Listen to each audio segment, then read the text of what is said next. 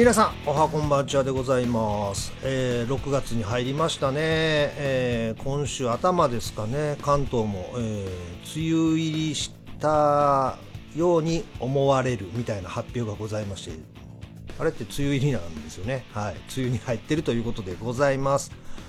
えーなんかね僕ら子供の頃の梅雨ってまあ1週間ぐらいとか平気でこう毎日しとしと雨が降ってるイメージやったんですけどなんか若干こう梅雨自体のなんだろう変わってきてるんですかね。梅雨入ったとはいえなんかね今日なんかも雨は降らずにちょっとさっきは晴れ間も出てるぐらいでそういった日もね数日はある感じですしね。なんかちょっとね感じが昔とは違うのかなっていう気はします。まあバイクでね走りたい人にしてみればありがたいことですね。梅雨入ったから全く走りに行けないっていうわけではもなくまあ間々にねそうやってね走りに行けそうな天候もあるっていうのはありがたいですけどもね、えーまあ僕の勘違いなんですかね。思い思い込みだけなのかな。毎日傘さして学校行ってたイメージがねなんかするんですけども。あーまあけど5月5月ね先月まあ SSZR この後お話ししますけども。5月は比較的にねあのいい天気が続くって言われてますよね。さつき晴れなんて言いますけども。うん。なんか今年の5月そこまでいい天気が続いたのかって聞かれると微妙な感じですよね。なんか結構雨も続いたような気もするし晴れ間まあ入り乱れた感じの天気、うん、昔ほどのなんか5月といえばいい天候が続くっていう感じでもないっていうね。まあまあ天候自体がね温暖化の影響なのか知らないですけどあるんでしょうかね。さつき晴れなんて聞か、うん、最近言わないですかねさつき晴れさつき緑と小松緑が姉妹だったっていうのを僕昔ね、えー知った時は衝撃でしたけど、えー下の名前一緒で名字違うのに姉妹なのって、えーねちょっと思ったのを今思い出しました。はい。ねえ日本全国が晴れたら日本晴れって言うんでしょ？はい。じゃあグアムが晴れたらグアンバレー頑張れ、ね。えーこれは 子供の頃にねうちの兄貴がハガキにこのネタを書いてねとある番組に出そうとしてたのを見たんですね。はい。グアムバレー頑張れって書いてるネタを。これあの多分関西の人しか分かんないですけどね。突然ガバチョっていうテレビ番組があったんですね。鶴瓶さんが司会やってまして。その中のねテレビにらめっこっていうコーナーがありまして、えーまあ、そこでハガキね、えーいただいたネタを鶴瓶さんが読み上げて。でスタジオに、えー観客ね観覧に来てるお客さん笑うとね指摘マンがこうお前だとか言ったんかな？なんせねそばまで行って指さして指摘するんですよ。お前笑っ今笑った。でそれ刺された人はねあのスタジオ、まあ、会場からね、えー出されるっていう追い出されるっていうねそういう番組があったんです。コーナーがね「突然ガバチョウ」テレビにらめっこねえさつき晴れからここまで話がちょっとね、えーふと思い出してしまいましたね。懐かしいな。あの頃のだから鶴瓶さんはねアフロで、えーまあ今とはまた全然ね違う、まあ、当然若い時ですけどねあれが多分小学生ぐらいかな僕が。多分その小学校もうちょい下やったのかな。けどうちの兄貴がネタを書いてはがき出そうとしてたから中うん小学生ぐらいか。あはい。あ、まあ、そんな無駄な話はさておき。はい。えー、まあ6月だからちょっとねキンキンえーのことで言うと、ちょっとこの間、えーツーリング行ってまいりまして、6月4日ですね。ねこれもね、週間天気予報だと1週間前ぐらいはずっとね、80%の雨予報やったんですよ。で、中止になるかなって言いつつ、まあ、一緒に走るメンバーが、まあ、この番組の何回もお話ししてます、えー役者のね、三田信明、CB4 フォアノリ、えー NC36 かな。あのク空冷じゃなくて水冷の方のね、えー CB4 フォア乗ってますけども。まあそれみっちゃんと。で亀さん、うん、青さんとその息子さん。でスコンチョさんと。6人で、えー行こうと。でなんかねこの大体メンバーみっちゃんとか亀さん青さんがこう加わるとずっこけ族とかなんかみっちゃんが言い出して、えー、族はつけてほしくないんですよね。族ってつけるとなんかもう世間一般では一部のねあのー、暴走的なイメージがやっぱり出るじゃないですか。なのになんかずっこけ族のツーリング行きましょうとかね。もうそれがなんか当たり前のようになってしまって。もう今度ずっこけ族のじゃあステッカー作ったろうかなとちょっとね思ってるんですけどもね。えー、まあまあそれがね1週間前80%からだんだん日にちが近づくにつれ 60%40% で、ね、もう2日前ぐらいに20%になったのかな、えー、で雨マークも消えて今度晴れマークが出てくるっていうね、えー、週間天気予報。まあまあ近くなればなるほど当然精度は上がってくるんでしょうけどね。そんなに変わるっていう感じですけどもね。えー、まあ、なんで無事に行けるかっていうことで。じゃあどこ行こうかっていう話もね、えー、同時進行というか、え、決めて、えいたんですけども、まあ、僕がね走ったことないっていうところでフルーツライン亀さんから提案されてあそれ実は僕走ったことないと。まあ、有名は有名でね皆さん結構山梨のねそのフルーツライン行かれてるのは知ってましたけど僕自身がなかったんでじゃああみっちゃんもまだねそこ行ったことなかったんであじゃあそそのコースでってもう亀さんに全部ルートとかね決めていただいて、えー、当日集合して行ってきました、えー、案の定天気はね、えー、良くてちょっと気温がね思ったよりちょっと寒かったのかな、えー、ですんでちょっと僕ももうメッシュジャケットも用意してたんですけどもね革ジャンに帰ってまあ良かった。帰りはけどねもっと思ってたより寒くなったんで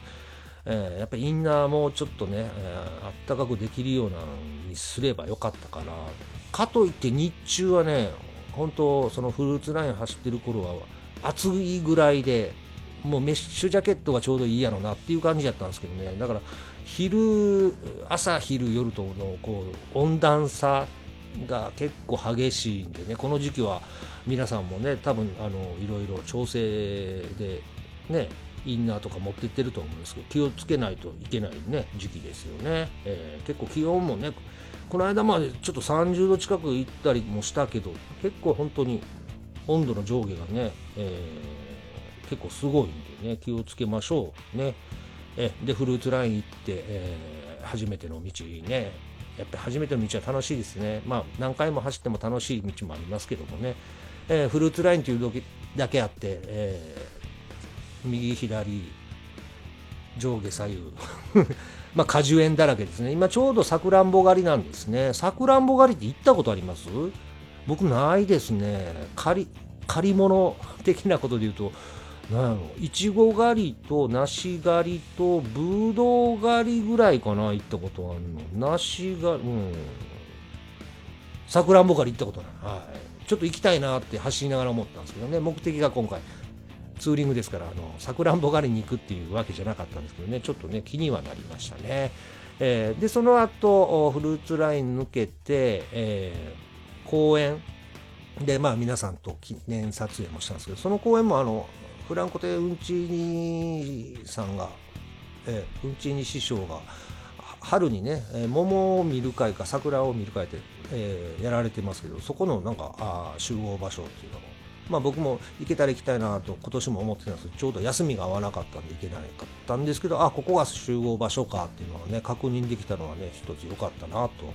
えいうのとおその後、えー、元栖湖の方ですかね。抜けていこうかなという時に、まあ、亀さんがちょっと面白い道あるんでそっちで行ってみますみたいなことで面白い道って言われたらそれは行きたいですよね。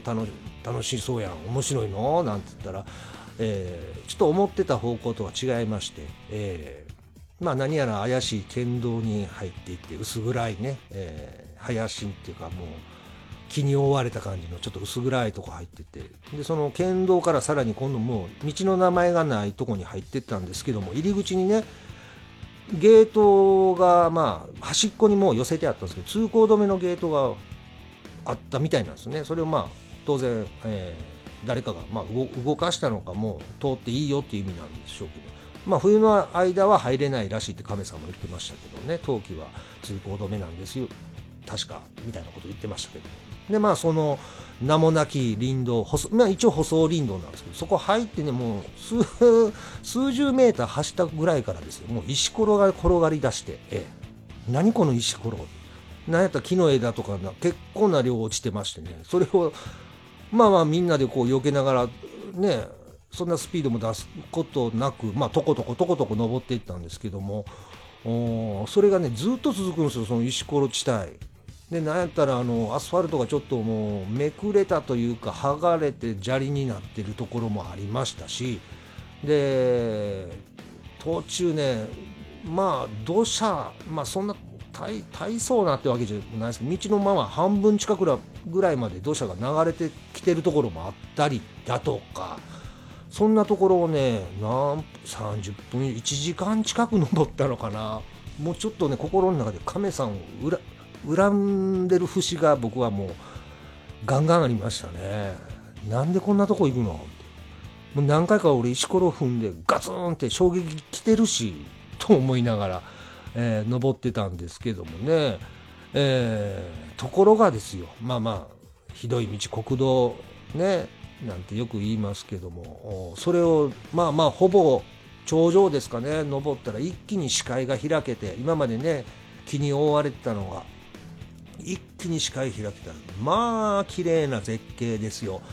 えー、遠くの山並みがね、えー、まあその時は天気もまあまあ良かったんで青い空にまあ綺麗な緑の山並みが見えましてみんなでそこでねちょっとバイクを止めてこれは写真撮らなっていうぐらいな絶景でねまあツイートにも上げてますんでよかったらそれも見ていただければと思うんですけどね。えー亀さんありがとう。いい景色が見れてよかったです。はい。まあそっからまあ普通にね、うん、そこらぐらいから道はだいぶマシになったのか。うん。まあそれでようやく降りてったら、まあ集落が出てきてね、ああ、人がいる場所にようやく降りてきたみたいな感じで。で、元栖湖の方を抜けて、まあ帰ってきたわけなんですけどもね、帰る頃は結構寒かったですね。もう手がね、かじかむぐらいで、えー、ちょっと帰りは僕グローブが、あ他のグローブ持ってってたんでそれにね付け替えて帰ってまいりましたけどもね、えー、まあまあそういった梅雨の間もね晴れ間があればちょっと走れたら走りたいなと思っております。さあこの後はですね、えー、前回ね SSZR 行ってきますみたいなことを、えー、配信したかと思いますんで行ってきましたご報告ですね、えー、をお話ししていきたいと思います、えーお相手はいつものように私、アンバランス黒川忠文が一個人の趣味で配信しております。愛車ゼファー400を中心にしたバイクのある生活、美貌録ポッドキャスト番組ずっこけラジオでございます。それでは今回もね、お付き合いよろしくお願いします。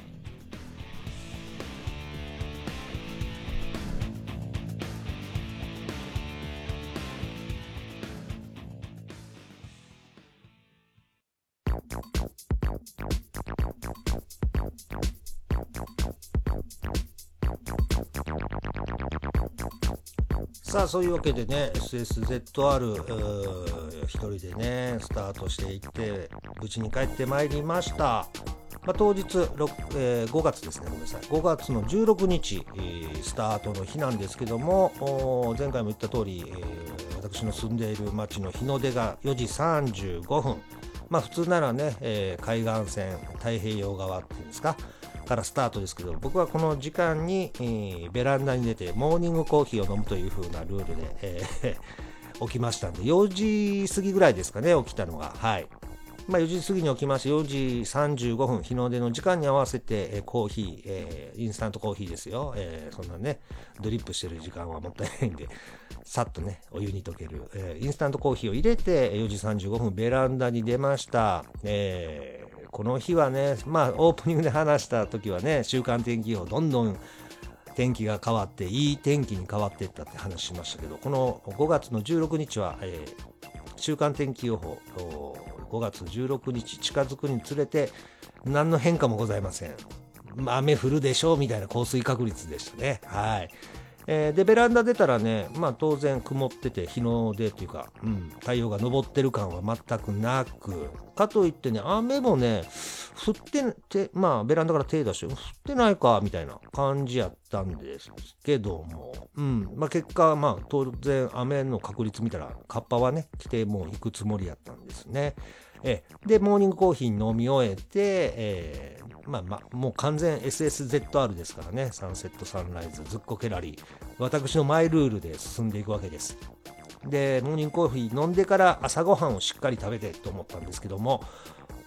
炊飯器がまだご飯炊けてませんでした。はい。まあ、時間がそうですよね。だいたいうち5時ぐらいには炊けてるように多分セットしてるんでしょうね。さすがに4時半過ぎではまだ炊けてなかったんで、これ炊けるの時間待ってたらちょっと遅くなって、まあ、ものの30分ぐらいとはいえね、一応、千里浜の日の入り時間のこともちょっとは気になりますからね。えー、そこまで待てないなと。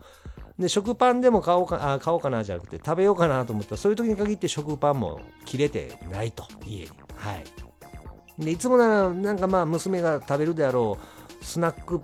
パン的なのも、この日に限って何もない。まあ、前日に僕が確認しないのもね、えー、悪いんですけども。ということで、もういっかと。えー、まあ、道中で朝ごはん的なもの食べればいいかということで、えー、まあ、そこから、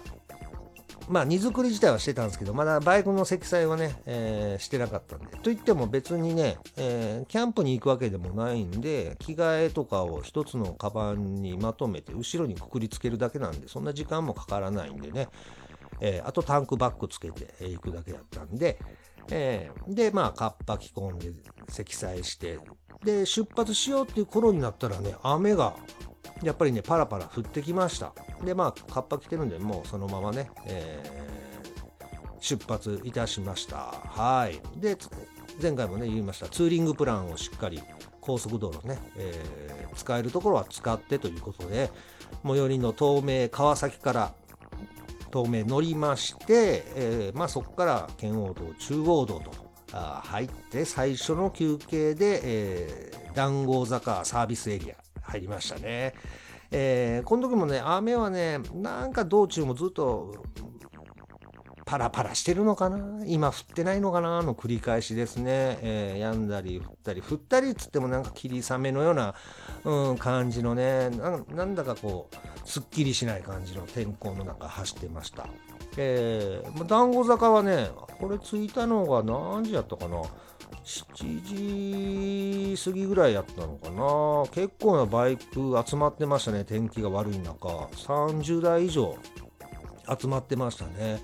でまあ大体みんなここで集合してどっか目的地走るんでしょうかね。朝の待ち合わせ場所みたいな感じで、えー、ですからこう一つのね集団にそこにどんどんこう仲間が集まってくるっていう感じで、えー、3 4 0代はいたと思います。うん、みんなね、そこでまあ、カッパ着たりっていう感じの人が多かったですね。えー、で、ここでまあ、トイレ休憩。やっぱりね、ちょっと寒かったのがあってね、うん、トイレ休憩はちょっと頻繁に行った方なのかなと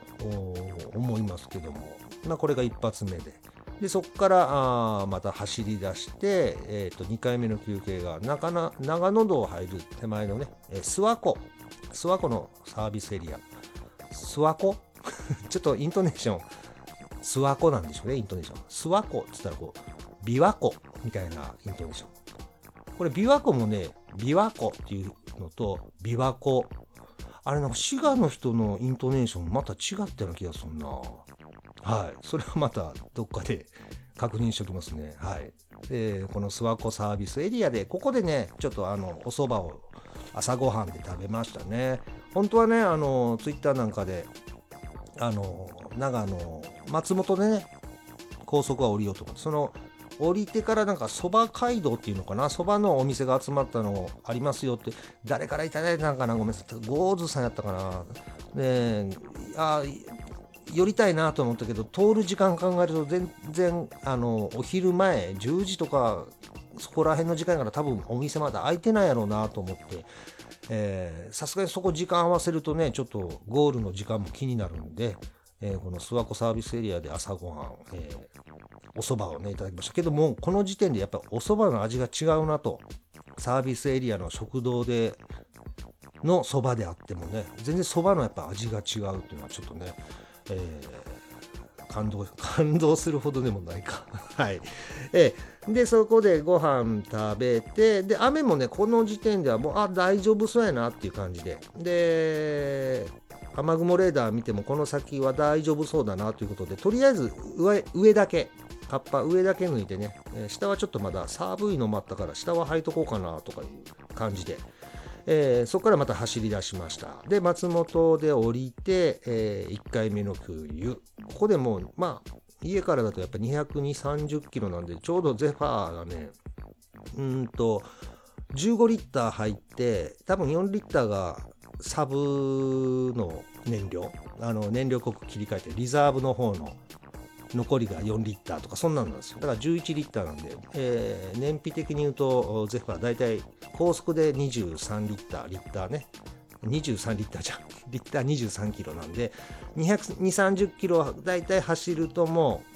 うリザーブが切り替えが近づいてくるんで、えー、ちょうどいいね、えー、距離感でここで給油と降りてすぐ。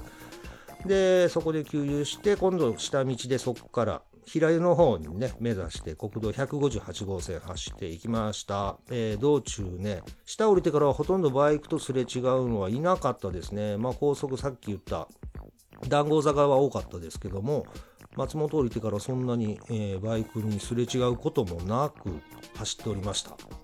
で1個目の道の駅の休憩ですね、えー、風穴の里風の穴の里とか風穴の里。ここに10時半ぐらいかな、えー、に着きました。でこの時にようやくね、えー、駐車場にバイクが3台入ってきてああ走ってる人とまあ下道になってから初遭遇ですね。この3台中2台がなんと旭川ナンバーでわ北海道から来てんねやと思って。でもう1台が確か都内練馬とかでしたかね。都内のナンバーで。だけどそれを3台が、えー、1グループでね走ってるような感じで、えー、来ておりましたね。ちょっと一瞬旭川ナンバーの方に声かけようかなと思ったんですけどね、えー、なんかちょっと疲れてる感じもしたんであまり、うん、声かけない方がいいかなんて思ってね、えー、で僕はあの SSTR を模したステッカー、ね、パクリのような SSZR ステッカー貼ってますけど、この時点まで誰にも特にいじられることなく走っております。はい。ね、中には、あれ？これひょっとして？ってあるかなと思ってそその時点ではまだ誰一人声かけられてないですね。はい。で、ここで、ここも本当トイレ休憩だけですね。なんかね、やっぱりね、日の入り時間、まあ、余裕を持ってのスケジュールというか、えー、ルート設定なんですけどなんかなんかね、うん、ゆっくりしてるとなんか後で痛い目合いそうで怖いなっていうのがあったんでもうトイレしてパパってちょっとこう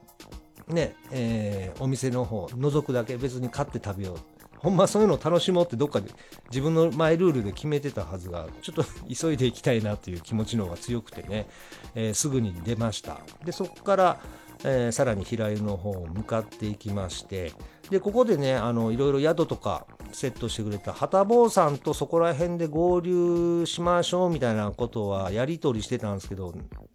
ここに集合っていうねちゃんと決めてなかったんで、曖昧のままやったんで、どっかでまあ連絡、うーん、来たり、こっちが送ったりで、近いところで、じゃあここで集合みたいなことに決めて集まるのかななんていう感じで走ってたんで、で、平山まで行って、そこからちょっと僕北上して、国道471号線、えー、経て、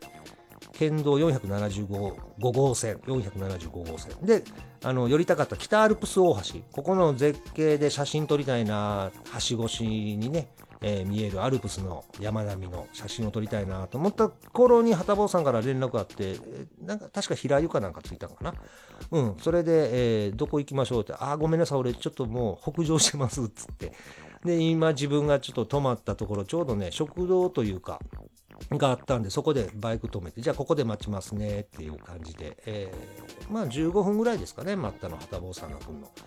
で、旗坊さんと合流しまして、えー、まあここ、待ってる間ね、何もするわけにもなんかもったいないんで、ちょっとその食堂で飛騨牛コロッケが売ってたんで、それちょっと買って、えーおやつ的な感じでね、食べております。この時でもう11時半ぐらい、お昼前はお昼前やったんですけどね。えー、で、旗坊さんと合流して北アルプス大橋行きました。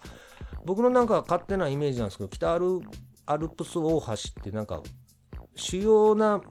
うんですか、幹線道路ってわけじゃないですけども、ビュンビュン車通ってるような道なのかなと思って、えー、いざその橋まで行くと、ほとんど、ほとんどというか、通ってなかったですね。俺なんか、思ってたのと違う。まあけど、景色は良かったです。めちゃくちゃ。はい。あの、橋がね、橋、橋桁の下がアーチ状になってまして、えー、で、橋の先には、さっきも言いましたね、アルプス。あれ、北アルプスっていうのかな。山並みがあって、綺麗なとこでね、そこで旗坊さんとこう、バイク止めてね、写真撮ったりだなんだで、15分、20分ぐらいはそこにいたのかな。うん。で、写真撮って終わって、じゃあ、先を進もうということで、富山方面の方。で、本当やったら、あの、前回言ってた時は、白川郷とか寄りたいなと思ってたんですけど、そっちのなんか天気が悪そうなのと、うん、時間的に、まあ、余裕を持っていくんであれば、白川郷を目指さずに、そのまま北上して富山の方行った方がいいかなっていう、もうあの安牌の方のね、えー、ルートに変更しました。で2人で富山の方行くんですけどもまあこれ何がずっとね川沿いを走ってたんですけどすごいね、えー、のどかな感じで、えー、景色もね、え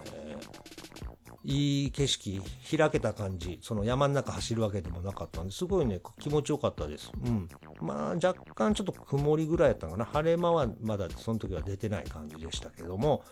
うん、それでずっと走ってまいりまして、途中、道の駅、えー、細入りかな。これはもう富山入ってたのかな。ここでちょっとまた休憩ということで、えー、これが2時ぐらいかな、お昼2時。うん。で、なんかご飯食べますみたいなことを旗坊さんと話してたんですけども、まあ、夜ね、もう、あのー、宿入ってから夜の7時半にもう、ね、地元の居酒屋予約取ってくれてたんで、あのなんかいこの2時にご飯食べたら夜なんかお腹空いてなかったら嫌やなっていうのがあったんで軽くだけなんか食べときますかみたいなことになって、えー、みたらし団子をね、えー、売ってたんでその場で焼いて五平餅とかみたらし団子焼いてたのかな。うん、でみたらし団子だけじゃあちょっと2人で分けて食べましょうかって5本入りを買って、えー、これがねあの僕が思ってたみたらし団子と違って皆さんみたらし団子ってあのなんかとろっとしたあの醤油ベースのねタレタレというかかかってるイメージじゃないですか。ここのみたらし団子はね、えー、まあ白い団子にはい醤油かけました。はい炭で焼きました。っていうだけなんですよ。だからあの表面まあ硬い硬いというかあのカリッとしてるで醤油の香ばしさやったんですよ。これねあの最初ええー、と思ったんですけど食べてみたら意外と美味しくてまあ最初まあだから醤油ねぶっかけて焼いてるだけなんで醤油の香りがするんですけどその後の団子がね団子本来の美味しさがねうまいと思ったんですね。あれみたらし普段食べるみたらし団子あれタレタレを楽しんでるだけ。団子自体の素材の味はわからないんですけど今回ここで食べたもう醤油の素焼きみたいなみたらし団子はね団子の甘さがあるんですよねはいよかったら食べてみてくださいうんこれ美味しかったですあちょっとこれがいいんじゃない？こっちの方がいいんじゃない？って正直思いましたね。はい。えー、これ5本入りなんで、えー、私3本いただいて、はたぼさんが2本で。えー、これがまあ、言ったらお昼ご飯ですね。はい。まあ、以前もなんか これもずっこけ族かな？ツーリング行った時ああ、違うか。お昼とんかつ食べようとかいな、とんかつ街道を走るとか、日光の方行った時かな。その時も結局時間が微妙に過ぎて、ランチタイム終わってて、道の駅でみたらし団子を56人が分け合って食べるっていう時ありましたけどね。うん、まあけど何も食べないよりかはちょっとねやっぱお腹に入れた方がいいですからね。うん、けどこの醤油の素焼きみたいな団子は美味しかったです。はい。でそこからさらに北上して、えー、富山のインターチェンジここで北陸道乗りました。で、旗坊さんも、まあ、ひょっとしたらちょっと、うん、下道で行ってもいいけど、ギリギリとかやばそうになるかなっていうんで、じゃあやっぱりこう安全策を取ろうということでね、時間的には、えー、北陸道を使って、これで多分金沢森本ってどこかな、えー、まで行って、で、そこからまあ下道というかバイパス使って海岸線の方、金沢のね、石川県の海岸線の方を目指しました。で、最終休憩が道の駅高松。もうこれは海岸線ですね。もう千里浜渚ドライブウェイのまあ、えー、南の方、ちょっと下の方っていう感じですね。そこに4時過ぎぐらい。えー、なんで、まあ、ここまで来たらもうね、まあ、もののあと2、30分で千里浜渚ドライブウェイの入り口には行けるってことやったんで、まあまあ、時間に追われるよりは、これぐらいでいいかなっていう感じでね、行ってきまして、えー、だからここはちょっと長めの休憩、ちょっと砂浜なんかにもいましたけどもね、えー、おっさん2人でね、ちょっと海岸を少しだけ歩いて、えで、戻って、えー、で、尻浜渚ドライブウェイの入り口の方、今浜口ってやつですね。えー、まあ、イメージとしては南から北へ上がっていく。これ多分 SSTR もみんなそういう、あれですよね。あれ両方向走れるけど、一応下の方から上に向かってみたいな感じですよね。だから左側に海を見ながらって感じで。え、えー、千里浜、初千里浜行ってまいりました。感動でしたね、やっぱりね。えー、海沿い、うんまあ、波打ち際までは行かなくともその近くをね本当に、えー、砂浜を走ってっていう一応ね動画も回しながらねまあ回しながらつってもあの胸元にね携帯、えー、つけてそのカメラで撮っただけなんですけどもね、えー、走ってきました。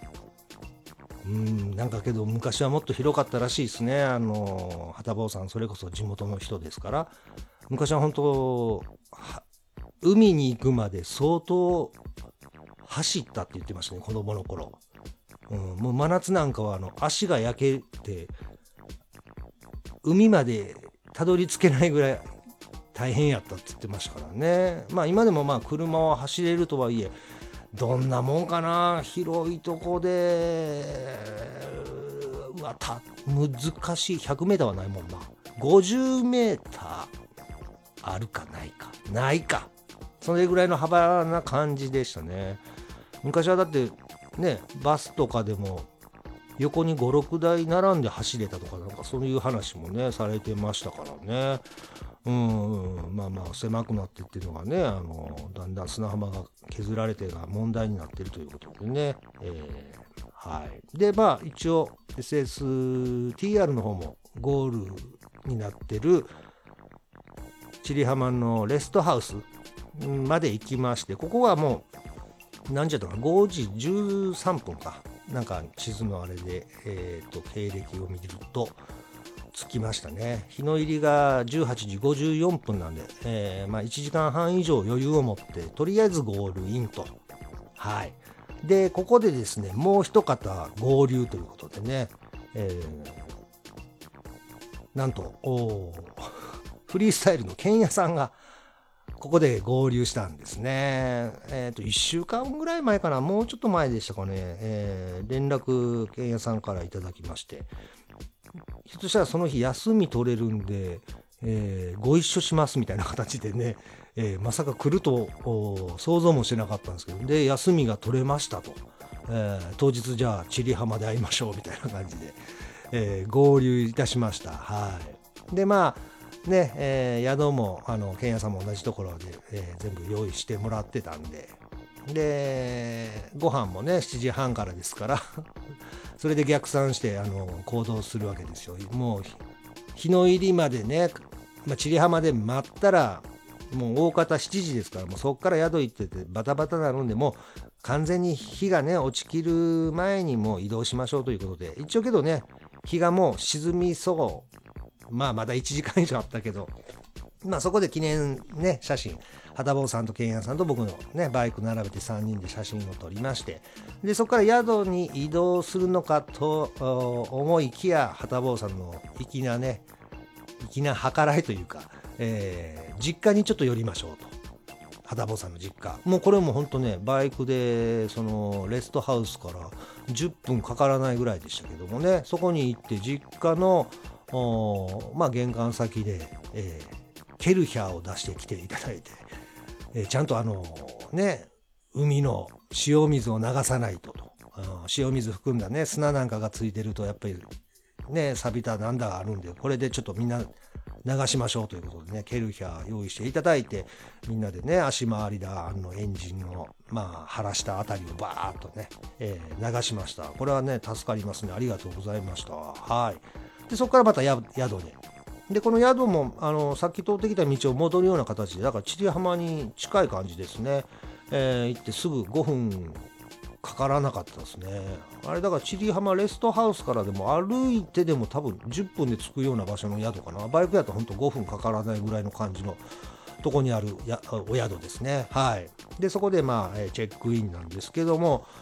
まあ平日、16日月曜日でしょ。で、実際の SSTR はその週末から、21日からでしたっけ？えー、なんで、えー、まあ、バイクで走りに来てる人もいないし観光の方もその時期少ないっていうんで、えー、泊まりました宿、え、貸し切りでございます。はい。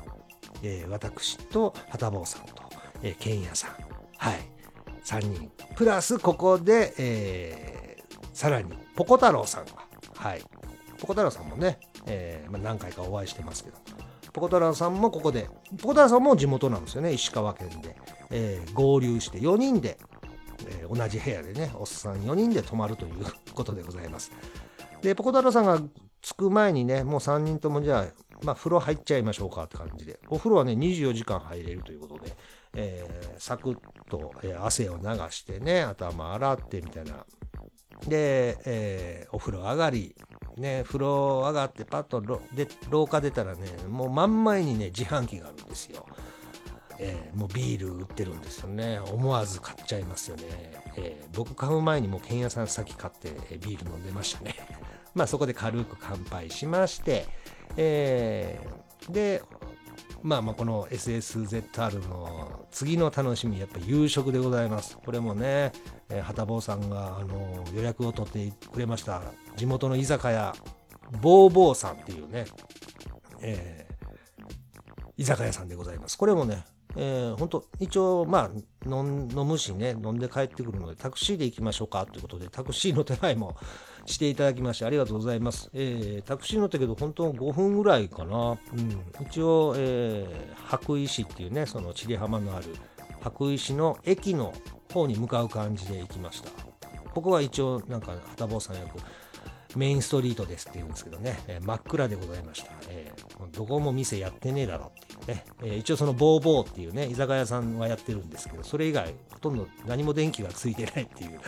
えー、なかなか渋い感じでしたね。で、このボーボーさん居酒屋なんですけど、隣魚屋さんで、えー、まあ直営でやってるって感じですね、えー、っていうお店でございました。まあ、こっからがね、美味しいもんばかりで、まあ当然お刺身なんかも頼みましたし、えー、のどぐろも食べました。えー、エビもね、めちゃくちゃうまかったんです。えー、ちょっとね、名前さっき思い出せなかったんで、はたぼうさんに聞いてたんですけど、ガスエビっていうね、これ多分あの地元でしか流通してないなんか痛みが早いらしくて、都内とかというところまで、えー、流通してきてないらしいんですね。地元で消費するエビらしいんですけど、このガスエビがね、美味しいんですよね。とろっとした食感でね、その、ボタンエビとかね、甘エビとはまた違う感じの甘みでね、これがめちゃくちゃ美味しかったです。はい。それ以外もね、もずくも美味しかったし、もうまあ、海にまつわるもの全部うまかったですね。えー、これはもうぜひもう僕があーだこーだ言うよりかはもう実際行って食べていただきたいですね。で、やっぱり地元の方にね、聞いて、ここ、地元でしか流通しないようなね、お魚食べるっていうのはね、絶対でしょうね。外せないですね、そこはね。で、まあ、ポコ太郎さん、ケンヤさん、えー、畑坊さんなんかは日本酒もね、えー、やっぱお魚に合うっていうんでね、言ってましたけど、僕ね、やっぱ疲れてるから、あまりここで日本酒行くとなんかすぐにもう、落ちてまいそうで怖いから一応ビールをキープしつつでまあ一口二口ちょっとね味見をさせていただくような形でね、えー、日本酒も少しだけ飲んでおりましたけども基本ビールでね、えー、言っておりました。でまあそこからまあお店ねあれ一応閉まるまでやったのかな？もう閉店間際までいてでタクシーで宿戻る前にちょっとコンビニなんかも寄ってね、えー、あここがけどね初コンビニですね。今回あの、ゴールするまでにマイルールの中でね自分で決めたルールでは一度入ったコンビニは入らないとコンビニチェーン。だからセブンイレブン入ったら次もうセブンイレブンには止まらないとかいうマイルール決めてたんですけど、え、走ってる道中1回もコンビニ寄らなかったですね。サービスエリアの本当道の駅だけ、えー、でございました。本当はもっとね実際の SSTR やったらポイントのためにはねまあ道の駅もっと止まったりしないといけないんですけど、まあ、トイレ休憩ぐらいな感じで走ってきてしまったらそんなに僕止まってなかったんですよね。えー、そうです、ここで初めてまあバイクで酔ったわけじゃないけどね、飲んだ帰りに、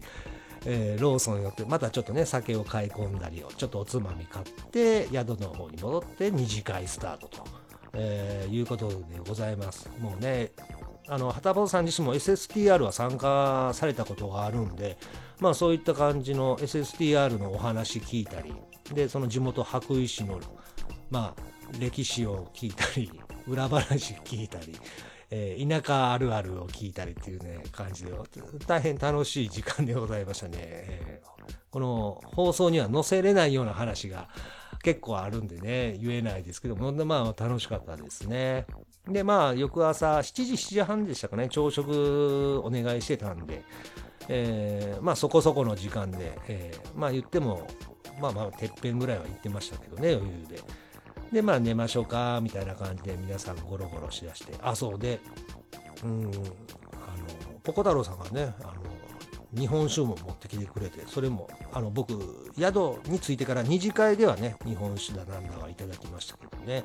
えー、大変美味しかったですね。はい。それで寝まして、翌日、起きて、まあ、目覚め、まあ、そこまで深酒はしてなかったんで、そんなに目覚め悪くなかったですね。すっと起きて僕、とりあえず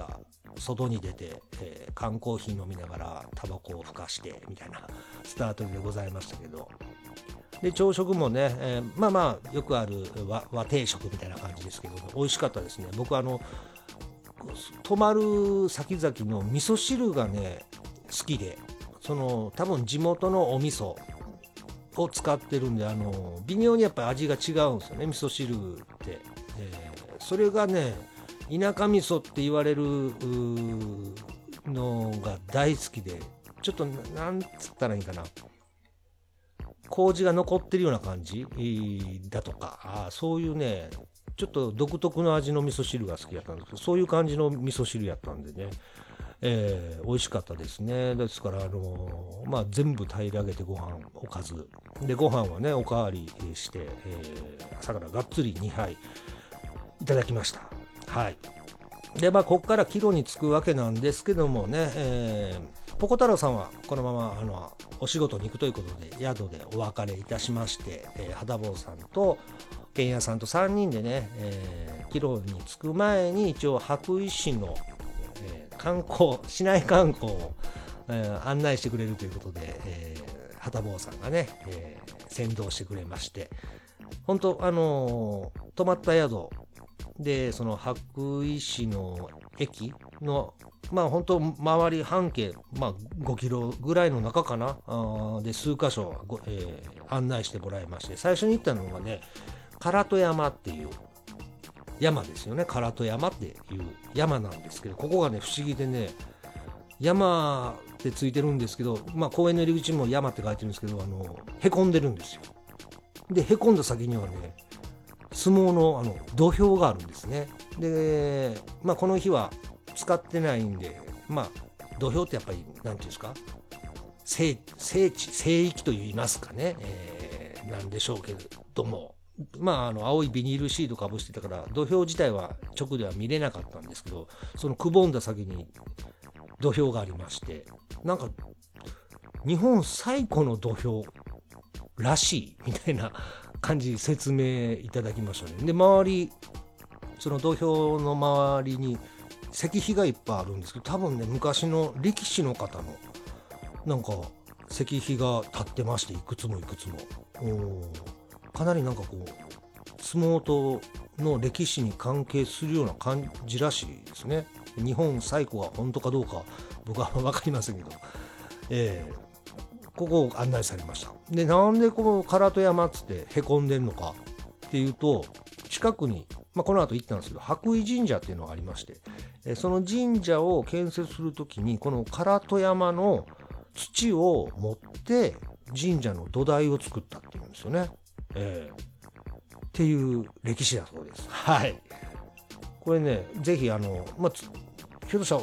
相撲に、えー、興味ある方とかは知ってるのかな？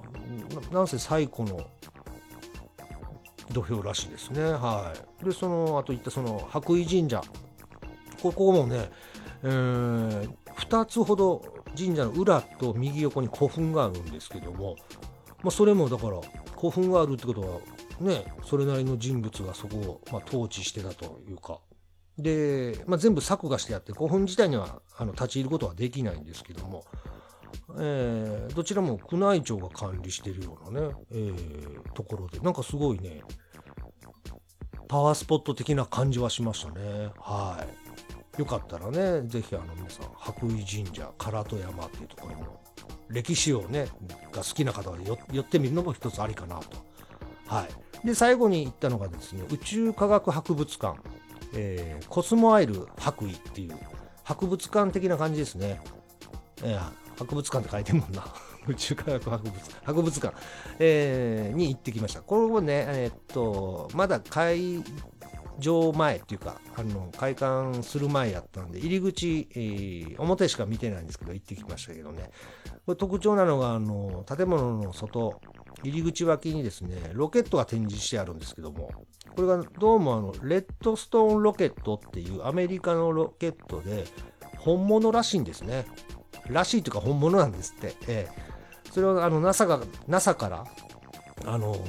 借りてきて展示してあると。いうものに結構ねテンションそれは上がりましたね。あこれが実際に宇宙に上がってまあね回落ちてきたのを回収したんでしょうけど。回収したのか。そうか。それで戻ってきたのか。ちょっと分かんないですけども、えー、それが展示してあると外にね。うん高さどんなもんなんやろうな。意外と間近で見たらそこまで思ってたより大きくなかった感じはするんですけどもね、えー、これもなんかいろいろ逸話が楽しくて、まあ、NASA から借りてくるのに際してなんかやり取りがね、えー、よかったら興味ある方は調べてもらったら多分出てくると思いますけども。一応100年約束で借りてるとかいう話でしたね。はい。相当前のやつですけどもなんだろう。塗装自体はちょっとね剥がれてるとこもあるんですけど塗装の下はやっぱりえっとマグネシウム合金かなんかでできてるのかな。あなんで錆一つ出てきてないんですよね。塗装の剥がれはあったとしてもその下のね地金というか、えー、はマグネシウム合金で全然、えー、古めかさを感じない古さを感じない感じでしたね。うん、マグネシウム合金、まあ、バイクで言ったらな NSR250SP のホイールみたいなことを考えればいいのかな、うん、あれもだから錆びないんでしょうね。実際どうか知らないですけど。88の SP ね。はい。そのまあまあおな全く一緒じゃないと思いますけどね。マグネシウム合金使われてるということですね、えー、これだから時間あったらまたねぜひ行ってみてあの営業してる時間に行って中も入ってみたいですね。なんかいろいろね、宇宙にまつわること、UFO に関係することとかなんか展示があったり、で、館長が、名誉館長かな？あの、八尾井純一さんってね、あの、まあ、UFO にのかことに関したらもう八尾純一っていう名前がすぐに出てくるんですけど僕らの世代ですとね、えー、その方が今も館長なのかなちょっと分かんないですけども、うん、そういったその宇宙関連のね展示物があるということでね、えー、次回行ったら行きたいなと思いましたね。でここで一応解散と。えー、この後給油だけしてね、えそのガソリンスタンドでみんなで別れたんですけども、本当はねあの能登半島一周したいなっていうのもあったんですけども、まあ、この後僕は千葉の方に向かって走っていくわけなんで、えー、それはできなかったんですけどこれねもう一泊、うん、石川だなんかね能登、えー、半島なのかもう一泊どっか別な場所で、えー、泊まれるならやっぱり能登半島一周ちょっとねしておきたかったなっていうのは今回思いましたね。ですんで来年まあか行けるかどうかは分かんないですけども SSTR 参加して能登半島を回るのか、まあ、SSZR でまた行って能登半島を今度ぐるっと回って帰ってくるのかっていうのはちょっとね、えー、やりたいなというか行きたいなって思いましたね。やっぱり1泊じゃあのいろんな良さとか全てやっぱり見切れないですよね。まあ、2泊でも全ては見れないとは思いますけども、やっぱり地元のね、今回、旗坊さんがいてくれたんで、地元のね、あの、案内もしてくれたし、いろいろお話も聞けたのは、やっぱり地元の方ならではのことで、ね、そういう方に教えてもらうというのは、やっぱり大きな、ね、えー、ことですよね。うん、多分一人で行ったら多分本だネットで調べたぐらいの知識だけパパーッと見てああここはこういうもんなんやぐらいで済むけどやっぱり地元の方と話するっていうのはねすごい大事やなと思いましたね。はい。さあまあ時間がちょっと結構来てるのでまあ今回はこの辺で終わりたいと思います。まあ帰り道中はね本当にあの千葉の館山を目指したんですけどひたすら走るだけでしたねこっからは。本当に。えー、もうトイレ休憩する、うん、ご飯コンビニでサクッと食べてすぐ出るとかね。もうそんな感じで、えー、帰りやっぱりね時間かかりました、えー、別れてから富山の方からまた北陸道を使って、えー、新潟糸魚川まで走ってそこから158号線でしたっけ、えー、白馬の方長野の方に、えー、ずっと山を登っていったんですけどね帰り結構時間かかりましたねそのルートですね余裕を持って都内からね千里浜目指すならやっぱりあ僕が今回行った行ったルートがまあ時間的にも余裕があって距離的にもそこまで、えー、ないのかなっていうのがね、えー、感想でございます。はい、えー、またね SSTR もしくは SSZR で石川県にはね絶対行きたいと思った今回の旅でございました。ありがとうございます。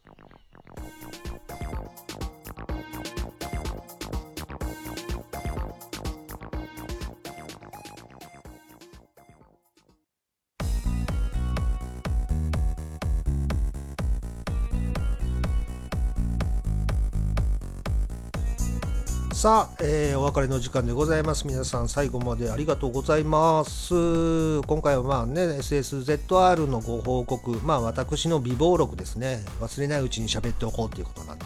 まあこんなもんでも皆さんね、チリハンマ目指す時に何かのまあ役にね、ルート的なものとか、あ観光名所、まあそんなに観光名所行ってないんですけどね、えー、何かのお役に立てればなと、え、いうことでございます、えー、番組の方では皆さんからのお便り、メッセージとお待ちしておりますんで、よかったら送ってください。えー、ツイッターの方ね、アンバランス黒川でやっておりますんで、そちらの DM でもいいですし、えーメールですと Gmail の方でね、お受付しております。zukkoke.ridr.gmail.com ずっこけ .rider.gmail.com まあこちら、えーまあ、件名なり、ドア玉にね、お便りって一文字入れてもらえると、番組用のね、えー、メッセージだなということで分かりやすいので、えー、よろしくお願いします。紹介させていただいた方にはですね、えー、ずっこけの非防水型のステッカー、えー、雨が降るとふやけてくる剥がれてくるやつですね、えー、それとずっこけねえをお守りステッカーセットにして、えー、お送りいたしますのでよろしくお願いします。ということで、えー、次回の配信もまた、え皆さん聞いてください。ということで今回はここまでです。それではバイバーイ。